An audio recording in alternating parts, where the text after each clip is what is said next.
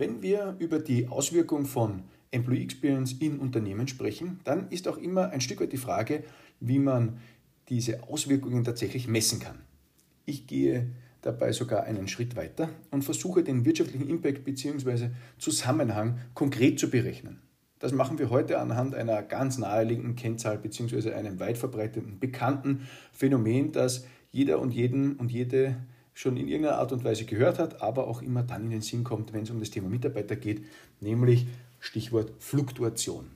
Damit hallo und herzlich willkommen zu einer neuen Folge des Employee Experience Podcast Moments That Matter. Mein Name ist Max Lammer und ich freue mich, dass ich auch heute wieder dein Host sein darf. Schön, dass du eingeschaltet hast. Falls du meinen Podcast schon das eine oder andere Mal gehört hast oder regelmäßig hörst, dann ist dir vermutlich schon mal jemand in den Sinn gekommen, jemand eingefallen, für den diese Inhalte auch relevant sein könnten. Ich bitte dich, teile gerne den Link zu dieser oder anderen Folgen mit Kolleginnen, Kollegen, Bekannten und Interessierten. Danke dafür schon mal vorab. Ja, und damit rein in Medias Res, unser heutiges Thema Fluktuation. Grundsätzlich ein Begriff, der gängig, verbreitet, bekannt ist. Trotzdem würde ich ganz gerne noch mal kurz damit anfangen. Was ist Fluktuation eigentlich? Wie gesagt, ich denke, es ist ein geläufiger Begriff, dennoch ganz rasch eine kurze Definition. Und zwar, Fluktuation bezeichnet die Austauschrate von Mitarbeitenden in einem Unternehmen. Also, ein Teil der Mitarbeiter verlässt das Unternehmen, andere neue kommen herein, um die Positionen wieder zu besetzen. Daraus kann man sehr einfach eine Fluktuationsrate errechnen. Ich glaube, das machen so gut wie alle Unternehmen. Dabei wird einfach die Zahl der Abgänge durch den Gesamtpersonalstand dividiert. Ganz allgemein gilt, und das sind so ein paar so Erkenntnisse rund um das Thema Fluktuation generell. Die Fluktuationsrate sinkt mit steigendem Lebensalter bzw. Dienstalter, ist klar. Ähm, auf der anderen Seite, weibliches Personal kündigt häufiger als männliches. Ledige Männer kündigen häufiger als Verheiratete. Umgekehrt haben verheiratete Frauen eine höhere Fluktuation als ledige Frauen. So Erkenntnisse aus Studien etc. pp. Aber vielleicht nur so ein paar Erklärungen dazu noch zusätzlich am Rande. Außerdem gibt es natürlich eine sogenannte natürliche Fluktuation, sprich in unserem Fall das Ausscheiden aus dem Job durch Erreichen eines gewissen Alters und damit der Übertritt in die Pension, die Rente. Und diese natürliche Fluktuation steht aktuell ganz, ganz, ganz, ganz vielen, vielen, vielen, vielen, vielen Unternehmen bevor. Bringt einfach die Demografie mit sich und zwar Abgänge zwischen 5 und 50 Prozent je nach Altersstruktur der Organisation. Sicher mal super spannend für die eigene Organisation, das konkret zu ja, strukturieren, beziehungsweise sich mal vor Augen zu führen und nachzurechnen, beziehungsweise ja, mal zu veranschaulichen. Startups und junge Organisationen sind tendenziell deutlich weniger von dieser Welle beziehungsweise bevorstehenden Welle betroffen wie arrivierte Unternehmen und vor allem in Situationen wie beispielsweise aus der öffentlichen Verwaltung oder Betriebe in Staatseigentum. Ein ganz konkretes Beispiel, das ich hier recht regelmäßig bringe und du vielleicht von mir schon mal gehört hast, ist natürlich jenes der österreichischen Bundesverwaltung, gilt aber genauso in Deutschland und zum Teil natürlich auch für die Schweiz. Nämlich jetzt mal ganz konkret in Österreich ist es absehbar, dass in den nächsten circa sieben bis zehn Jahren rund 50 Prozent der Beamten bzw. Beschäftigten in Pension gehen werden. Also der Stock der älteren Beamten bzw. Beschäftigte in diesem Organisationsfeld ist relativ hoch.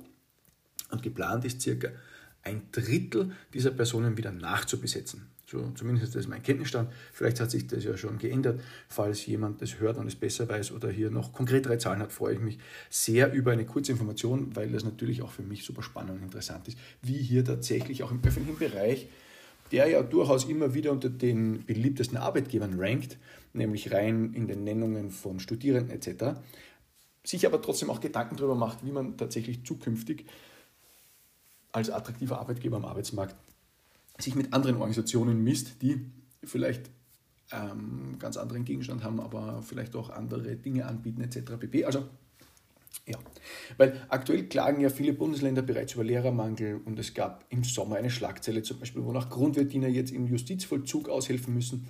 Und wenn wir das alles betrachten und diese Schlagzeilen oder diese Meldungen schon sehen, und wissen, dass wir erst am Anfang dieser demografischen Lücke stehen, dann hat, glaube ich, insbesondere auch die öffentliche Verwaltung bzw. der öffentliche Bereich hier doch einiges aufzuholen. Und diese demografische Lücke, die trifft so gut wie alle europäischen Länder. Egal die Entwicklungen in Deutschland, Österreich und der Schweiz, äh, Schweiz sind da sehr, sehr ähnlich und natürlich auch sehr gut miteinander vergleichbar. Aber auch wenn wir in andere Länder schauen, sehen wir einfach entsprechend alte oder älter werdende ja, Gesellschaften. Und da gibt es wenig Unterschiede, marginal vielleicht in den absoluten Zahlen von einem Jahr zum anderen, je nach, je nach äh, Land, aber im Grunde ähm, geht es alles in die gleiche Richtung. Zurück zum Thema Fluktuation. Und da noch ein kurzer Sidestep zu Begriffen, die ich teilweise, muss ich zugeben, nicht so wirklich verstanden habe, bei denen ich mich immer ein bisschen gewundert habe und äh, ja, aber die ich immer wieder insbesondere auch HR-Kreisen oder daraus gehört habe, nämlich zum Beispiel die Themen gewollte bzw. ungewollte Fluktuation oder gesunde Fluktuation. Ungewollte Fluktuation meint ganz generell die Kündigung eines Arbeitnehmers, einer Arbeitnehmerin. Okay, also das ist jemand, der geht, von dem man eigentlich als Unternehmen nicht möchte, dass die Person geht. Während gewollte Fluktuation, zum Beispiel Entlassung oder bewusste Trennungen äh, von jemandem ist, okay, soweit auch noch verstanden. Und dann das Thema gesunde Fluktuation. Also was auch immer gesunde Fluktuation sein mag, grundsätzlich meint ja, dass es gut ist, dass es einen gewissen Austausch und neue Kräfte gibt. Und da zum Beispiel, dass es gut ist, wenn eine gewisse Person das Unternehmen verlässt. Und da stellt sich bei mir halt immer ganz oft die Frage, also entweder ist im Recruiting schon nicht alles richtig äh, aufgegleist gewesen oder es gab einfach Entwicklungen in der Organisation, die dazu geführt haben, dass gewisse Personen scheinbar nicht mehr hereinpassen oder, und das ist eigentlich das häufigere Phänomen, aufgrund ihres ja, niedrigeren oder niedrig werdenden Engagements, also ihren niedriger werdenden Commitments zur Organisation, natürlich auch nicht mehr entsprechend Leistung bringen oder es sogar so weit geht, dass Menschen in diesen Zustand der inneren Kündigung kommen, und vermeintlich aktiv, oder nicht nur vermeintlich, sondern aktiv zum Teil gegen die eigene Organisation arbeiten. Also die Frage ist, was ist passiert, dass Menschen in diesen Zustand kommen oder in dieses niedrigere Engagement-Level kommen. Und wir werden es natürlich auch zum Ende der Folge nochmal konkret auf, auflösen.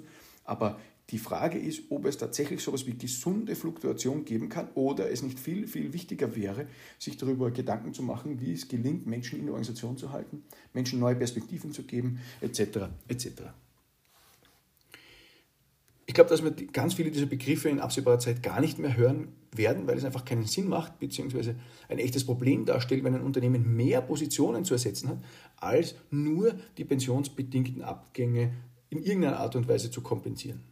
Also viel eher stellt sich die Frage, wie man Fluktuation vermeiden kann, weil es am Ende wirtschaftlich extrem ungesund ist für Unternehmen. Wie kann man ungewollte Fluktuation verhindern? Also was kann, muss man anbieten, damit Menschen bleiben? Welche Perspektive und Optionen sollte ein Unternehmen eröffnen, damit man sich Fluktuation im Idealfall mehr oder weniger erspart. Wie schafft man, dass die bestehenden Mitarbeiter neue Aspekte einbringen und bereit sind, aktiv an der Entwicklung des Unternehmens mitzuwirken, auch Stichwort Innovationen etc., anstatt auf neue Kräfte zu hoffen, die dann neue Ideen einbringen? Ja, ich weiß, dass es in den letzten 50 oder 100 Jahren nicht notwendig war, sich darüber Gedanken zu machen, wie man Menschen besser hält und bindet. Es waren ja immer genug da. Und natürlich hat diese Erfahrung oder diese Verlauf der Geschichte der letzten, nehmen wir mal 50 Jahre, schon dazu geführt, dass es eine gewisse Grundhaltung oder eine gewisse ja, Einstellung zu dem Thema gibt, bis jetzt. Und selbst in den letzten Jahrzehnten hätte es, und dazu kommen wir gleich, wenn man es richtig rechnet, absolut Sinn gemacht, sich über die entstehenden Kosten Gedanken zu machen. Dann wäre man wohl ganz schnell davon abgekommen, über gesunde oder ungewollte oder in irgendeiner Art und Weise sinnvolle Fluktuation zu sprechen. Vor allem, wenn eben Unternehmen tatsächlich eine echte Vollkostenrechnung anstellen, anstatt die Einzelwerte von, sage ich bewusst und bitte mir das nicht krumm zu nehmen, und das ist natürlich ein bisschen, ähm, ja, ein bisschen äh, reißerisch, nicht nur Einzelwerte von gewissen Beratungsunternehmen für bare Münze zu nehmen. Wenn man mal ganz schnell googelt, was kostet Fluktuation, kommen die ersten Schlagzeilen und da ist die Rede von im Schnitt 13.000 bis 17.000 Euro pro Stelle, je nach Größe des Unternehmens. Mit Verlaub, das ist Humbug. Andere setzen 90 bis 100 Prozent eines Jahresgehalts der jeweiligen Position fest. Auch das ist tatsächlich nicht sehr korrekt und vermutlich am Ende falsch. Um es richtig zu machen, müssen mehrere Aspekte des Abgangs berücksichtigt werden. Und das möchte ich jetzt ganz gern mit dir einmal durchgehen. Also, welche Komponenten müssen wir denn tatsächlich in Betracht ziehen bzw. verständlich machen und am Ende auch in Zahlen ausdrücken, damit wir eine Vorstellung davon bekommen, was Fluktuation tatsächlich kostet. Also der Abgang einer Person kostet nicht nur 13.000 Euro. Es sind tatsächlich, ist tatsächlich viel, viel mehr. Und wir müssen in drei ähm, Bereichen die Kostenwahrheit einmal verstehen. um dann auch feststellen zu können, für jedes Unternehmen, und das wird die Konklusion am Ende ganz klar zeigen, es absolut ja, unsinnig ist, sich hier groß mit Fluktuation und gesunder Fluktuation oder ähnlichen Dingen quasi selbst zu belügen. Also schauen wir uns an, welche drei Dinge wir hier tatsächlich in Kalkulation bringen. Als erstes den echten Rehire-Aufwand. Also was kostet es, um eine Position wieder zu besetzen? Wir müssen uns anschauen, und da kommt jetzt der zweite Teil der Wahrheit hinzu, die Opportunitätskosten für die unbesetzte Stelle. Also was kostet es der Organisation, dass eine Stelle nicht besetzt ist und damit produktiv ist für die Organisation und mithilft, Geld zu verdienen. Und wir müssen als dritten Bestandteil der Kostenwahrheit über Opportunitätskosten für den Ramp-up reden, also die Einarbeitungszeit bis zur echten Produktivität. Bis zur echten Produktivität.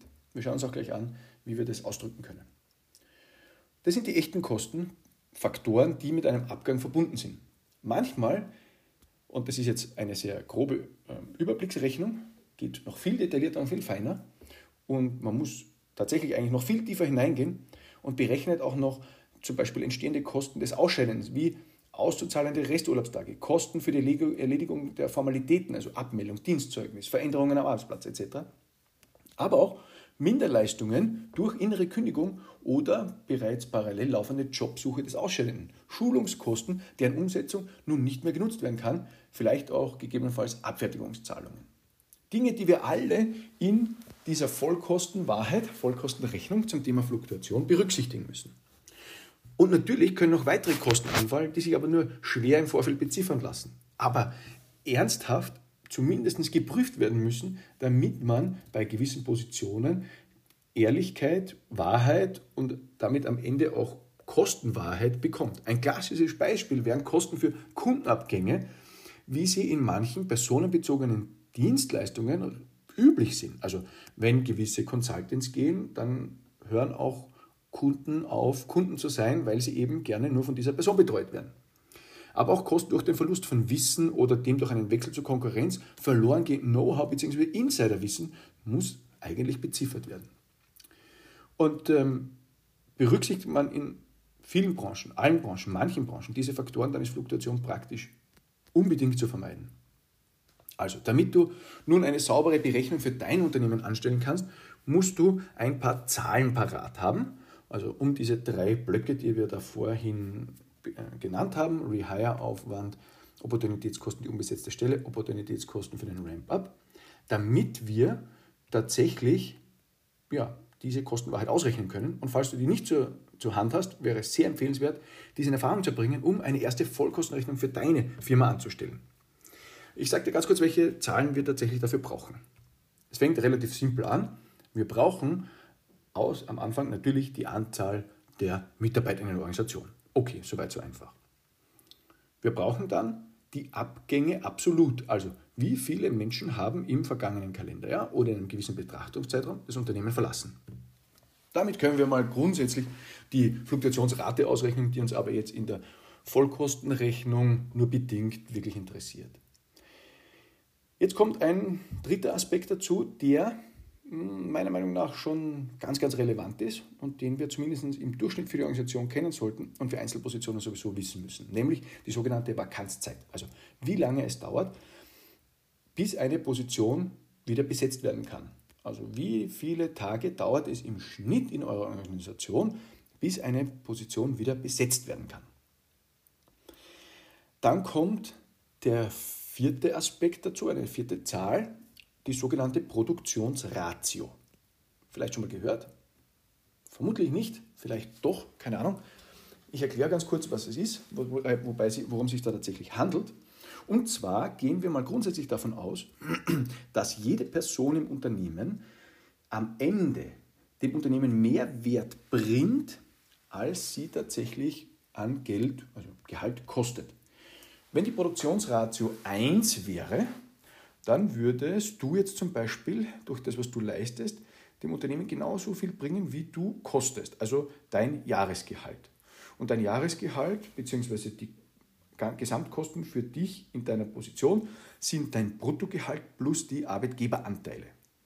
Die Produktionsratio geht jetzt aber davon aus, dass du in deiner Funktion, in welcher auch immer du jetzt bist, dem Unternehmen tatsächlich mehr bringst, mehr Wert schaffst und mehr stiftest, als dein, ja, die Gesamtkosten für dich pro Jahr tatsächlich sind. Also, im Schnitt gehen wir davon aus, und das ist so ein deutschsprachiger Schnitt, von 2,5-fachen. Also die Produktionsratio liegt bei 2, dem 2,5-fachen dessen, was du tatsächlich der Organisation kostest.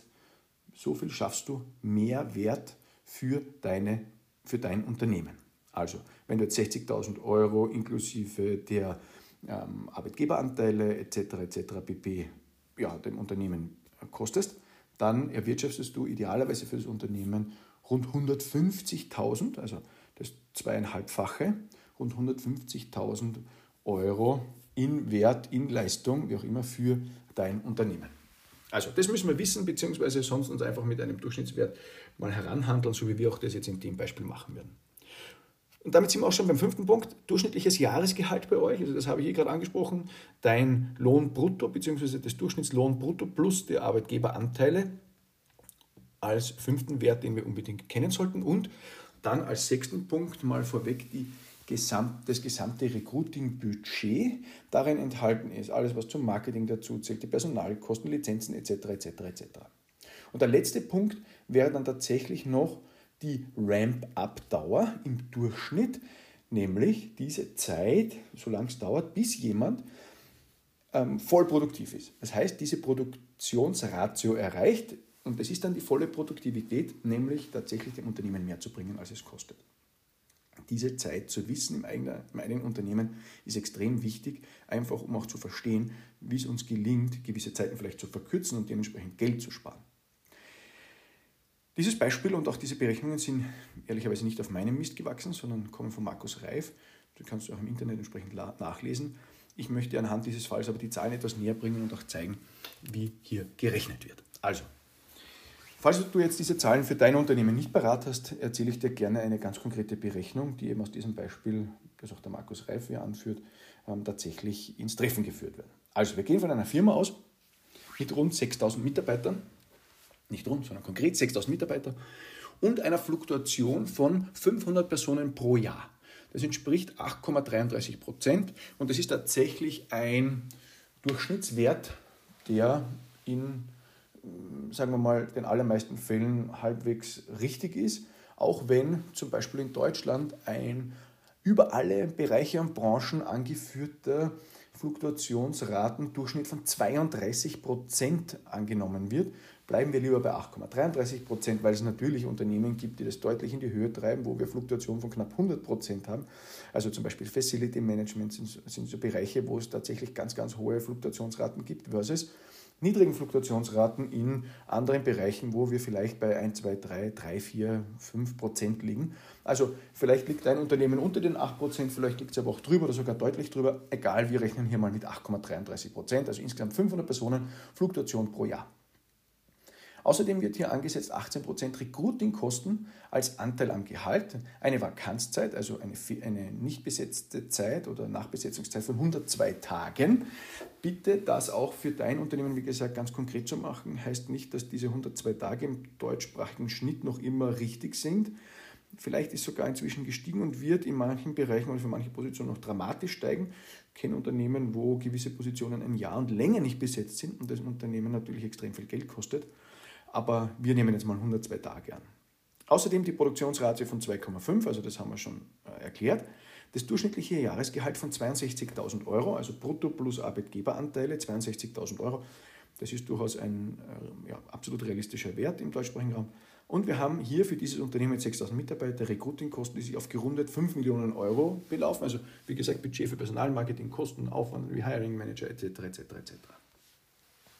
Und jetzt versuchen wir tatsächlich diese drei Dinge, also diese drei Kostenblöcke auszurechnen. Den Rehire-Aufwand, dafür rechnen wir das durchschnittliche Jahresgehalt mal der absoluten Fluktuation, mal den Recruiting-Kosten pro Kopf, also diese 18% in dem Fall, plus das Recruiting-Budget und erhalten einen Posten von nur für den Rehire-Aufwand von rund 10,5 Millionen Euro.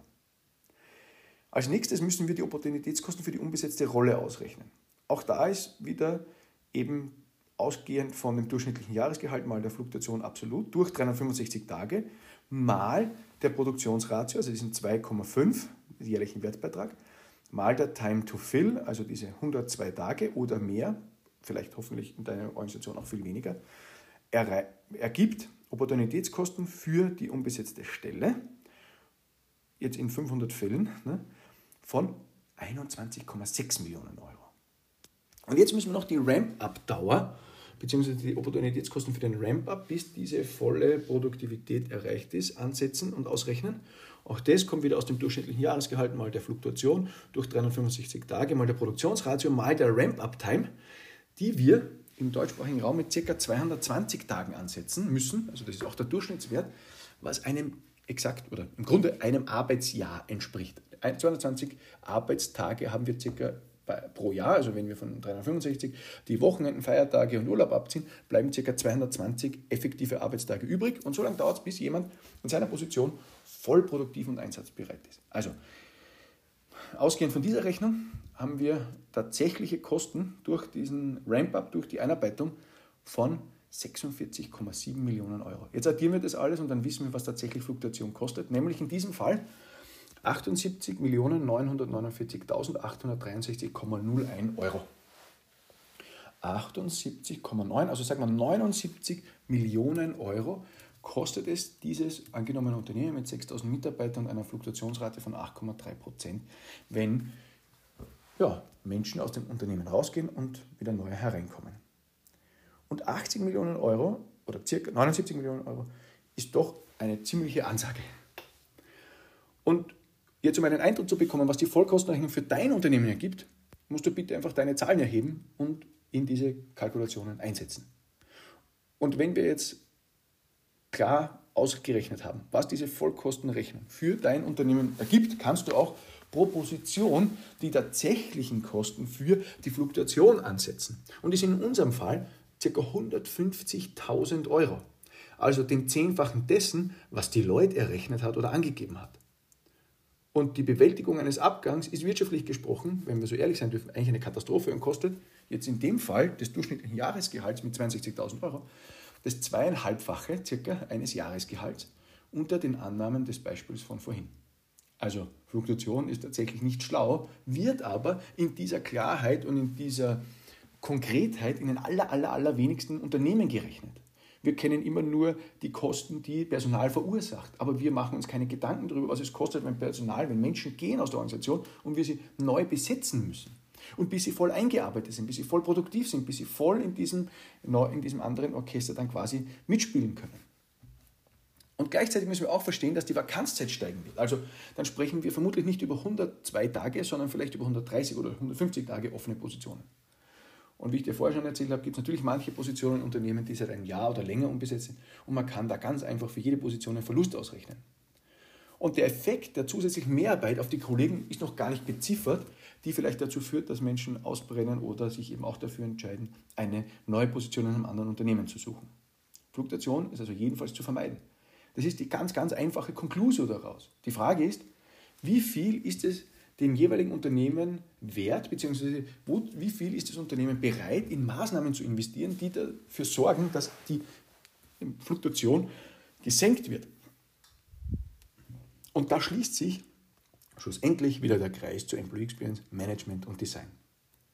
Benefits halten Menschen nicht in Unternehmen, zumindest nicht langfristig. Entscheidend ist das emotionale Commitment, das Employee Engagement, das wir tatsächlich stärken müssen. Und die Basis dazu ist bessere Experience, bessere Employee Experience. Wer weniger Fluktuation haben will, dafür stärkere Bindung, muss in Employee Experience investieren.